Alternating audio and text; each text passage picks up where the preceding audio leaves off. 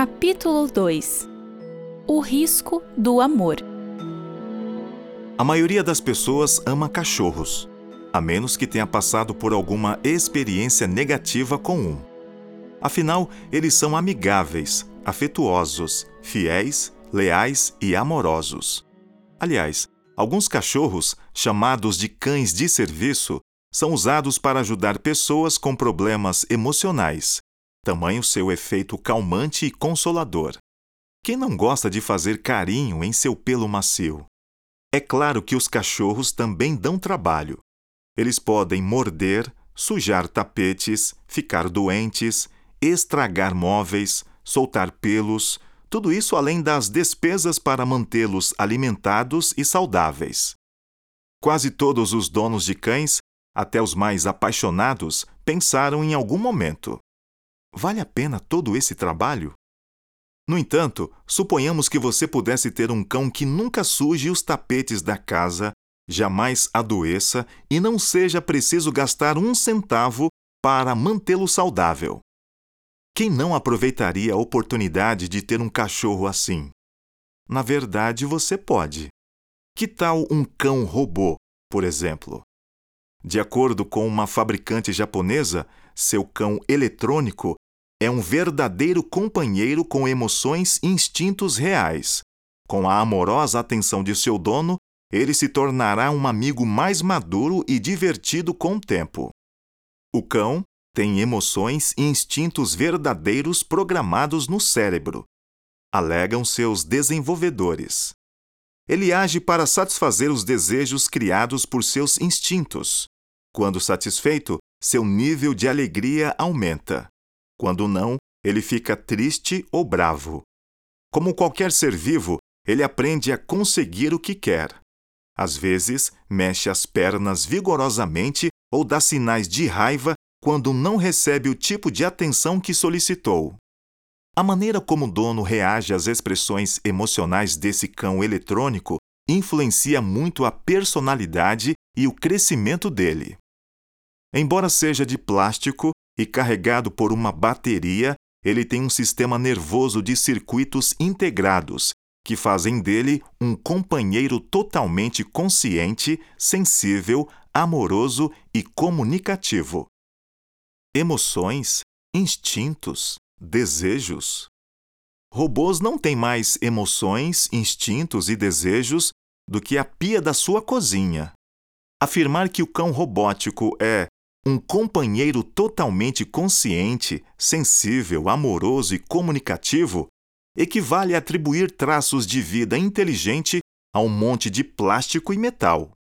Mal conseguimos entender como tecidos vivos e células cerebrais são capazes de abrigar, criar, manter, resgatar emoções e desejos.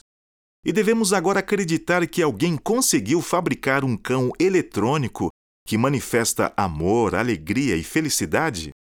Apenas se certifique de carregar a bateria. Então, amor, alegria e afeto fluirão pelos circuitos, chips de silicone e plástico como fótons de uma fonte de luz. A ideia é completamente ridícula. Achar que o balançar computadorizado de rabo do robô seja uma expressão de felicidade seria o mesmo que atribuir moralidade aos códigos de um recurso que bloqueia o acesso de seus filhos a certos sites.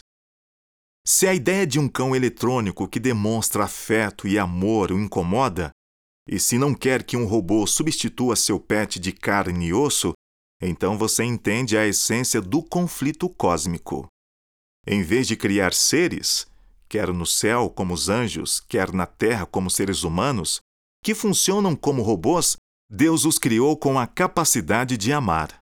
Em lugar de robôs, fez-nos seres morais com a habilidade de amar tanto a Ele como os outros. Essa capacidade inclui a liberdade inerente ao tipo de amor que somente um ser livre é capaz de oferecer. Amor forçado não é amor. Uma vez que Deus queria seres capazes de amar, precisava criá-los livres, livres de verdade quando tudo começou. A liberdade verdadeira acarreta riscos. Por exemplo, a Bíblia conta sobre o abuso da liberdade por parte de um anjo chamado Lúcifer. Diz: Você era um querubim da guarda que foi ungido. Eu o estabeleci. Você permanecia no Monte Santo de Deus e andava no meio das pedras brilhantes. Você era perfeito nos seus caminhos, desde o dia em que foi criado até que se achou iniquidade em você. Lúcifer era um ser celestial, um anjo criado por Deus. E como Deus o criou? Você era perfeito nos seus caminhos, desde o dia em que foi criado. Perfeito? Porém, o que aconteceu com esse ser perfeito? Até que se achou iniquidade em você. Iniquidade encontrada em um ser criado perfeito por Deus? Como isso pôde acontecer?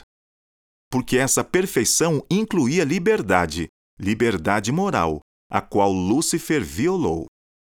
O mesmo princípio se aplica aqui. Gênesis 1 e 2 revelam Deus criando vida na terra, o que incluiu Adão e Eva, ambos criados à imagem de Deus. Assim, Deus criou o ser humano à sua imagem. A imagem de Deus o criou. Homem e mulher os criou. Quando a criação foi concluída, o próprio Deus a considerou muito boa. Assim, temos seres perfeitos criados por um Deus perfeito em uma terra perfeita. Contudo, o que aconteceu? Gênesis 3 revela que, pelo engano da serpente, esses seres perfeitos caíram em pecado. Pecado é mais do que um erro, um ato, é um estado de distanciamento de Deus. Como isso pôde acontecer? Aconteceu porque sua perfeição incluía a capacidade de amar. Como vimos, o amor requer liberdade, e isso significa a possibilidade de escolher o caminho errado. Com isso em mente, ouça o seguinte texto bíblico. Então estourou a guerra no céu. Miguel e seus anjos lutaram contra o dragão. Também o dragão e os seus anjos lutaram, mas não conseguiram sair vitoriosos, e não havia mais lugar para eles no céu. E foi expulso o grande dragão, a antiga serpente, que se chama Diabo e Satanás, o sedutor de todo mundo. Ele foi atirado para a terra e com ele os seus anjos. Mal, rebelião, guerra, tudo isso começou no céu, no céu perfeito de Deus, com a queda de Lúcifer.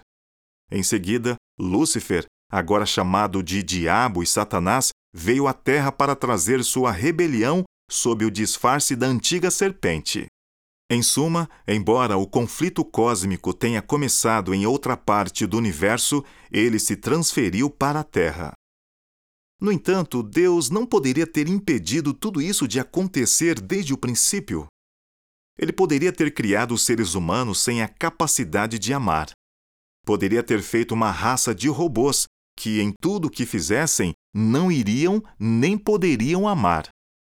Mas Deus quis um relacionamento fundamentado no amor. E caso tivesse nos robotizado, isso não seria possível. Não poderíamos amá-lo, da mesma forma que uma geladeira é incapaz de retribuir amor ao seu dono. Quem sabe ele pudesse ter eliminado Lúcifer no instante em que este começou sua rebelião mas essa opção também não funcionaria. Suponhamos que você seja um líder amável e cuidadoso para com seu grupo. Então, por algum motivo totalmente injusto, uma pessoa começasse uma rebelião, acusando-o de ser maldoso, egoísta, arbitrário e ditatorial. Como reação, mesmo antes de um julgamento, antes de permitir que apresentem o caso em sua presença e diante dos outros, você enfileira os rebeldes e os fuzila. Desta forma, você terá acabado com a rebelião. Mas e as acusações feitas contra você? Seus atos terão provado exatamente as queixas feitas contra sua pessoa. Você de fato seria maldoso, egoísta, arbitrário e ditatorial. Se você fosse um líder maldoso que governasse pelo medo e por ameaças, simplesmente assustaria as pessoas e as levaria a obedecer por medo. No entanto, as Escrituras ensinam que o Senhor é um Deus de amor. Ele age pelo amor, não pelo medo. E nós conhecemos o amor e cremos neste amor que Deus tem por nós. Deus é amor, e aquele que permanece no amor permanece em Deus, e Deus permanece nele.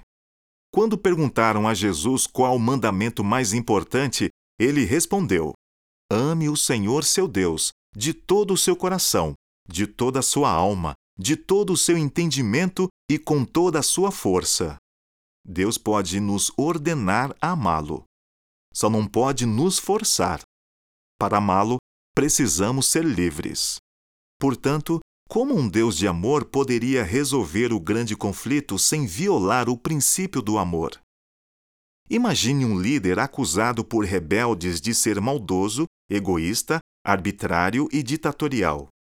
Suponha que esse líder, ainda na posição de liderança, descesse ao nível de seu povo, vivesse em meio a seus súditos, sofresse em meio a eles e até sacrificasse a própria vida por eles, mostrando que as acusações que lhe foram lançadas eram o oposto de quem ele realmente era. Aliás, e se aqueles que fizeram as acusações contra ele fossem os mesmos que o mataram, provando que, na verdade, eles é que eram culpados daquilo que acusavam seu líder? Embora seja apenas uma analogia, de maneira bastante geral, isso foi o que aconteceu com Jesus de Nazaré, o Cristo, na cruz. Ali, o Deus encarnado respondeu às acusações de Satanás. Cristo assumiu a humanidade e, por meio dessa humanidade, revelou aos anjos e ao mundo quem Deus realmente é. Conquanto o conflito cósmico ainda esteja em andamento, a ruína de Satanás é certa. Por isso, alegrem-se, ó céus, e vocês que neles habitam. Ai da terra e do mar, Pois o diabo desceu até vocês, cheio de fúria, sabendo que pouco tempo lhe resta.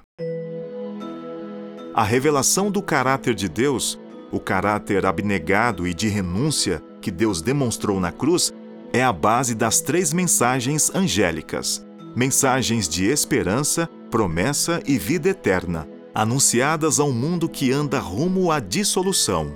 A promessa é feita para cada um de nós. Podemos então escolher tomar posse daquilo que tão graciosamente nos foi oferecido em Jesus.